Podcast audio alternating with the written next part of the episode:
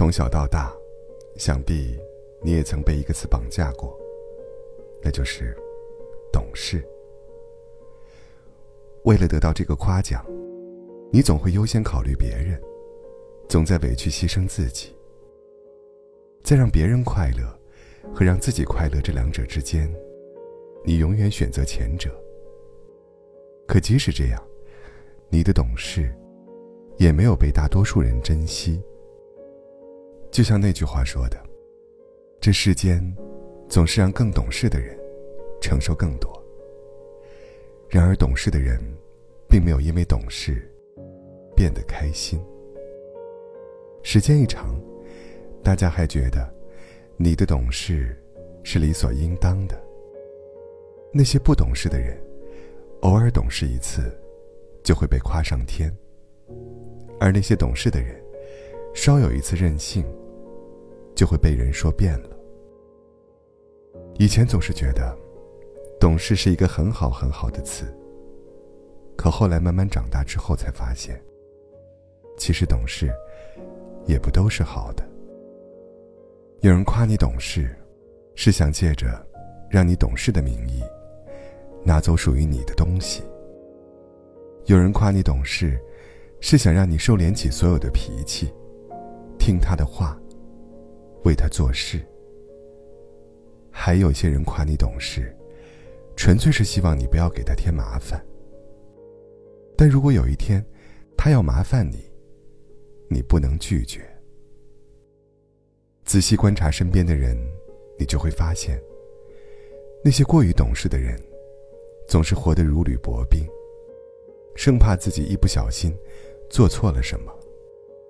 千般的小心翼翼，万般的察言观色，总担心别人不高兴，却唯独忘记了让自己快乐。大概，百分之八十的成年人，已经丧失了让自己快乐的能力。朋友说，到了二十八岁才发现，自己好像从未真正的快乐过。小的时候，考一百分了，特别高兴，迫不及待的回家告诉爸妈，但等来的却是一句：“别骄傲，小心下次考砸了。”青春期时。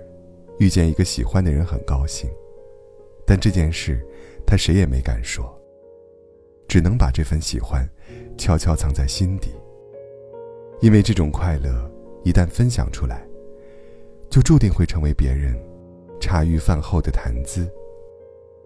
工作以后，更是不敢喜形于色，必须保持好成熟稳重的职场人设，否则，就会被领导同事定义为。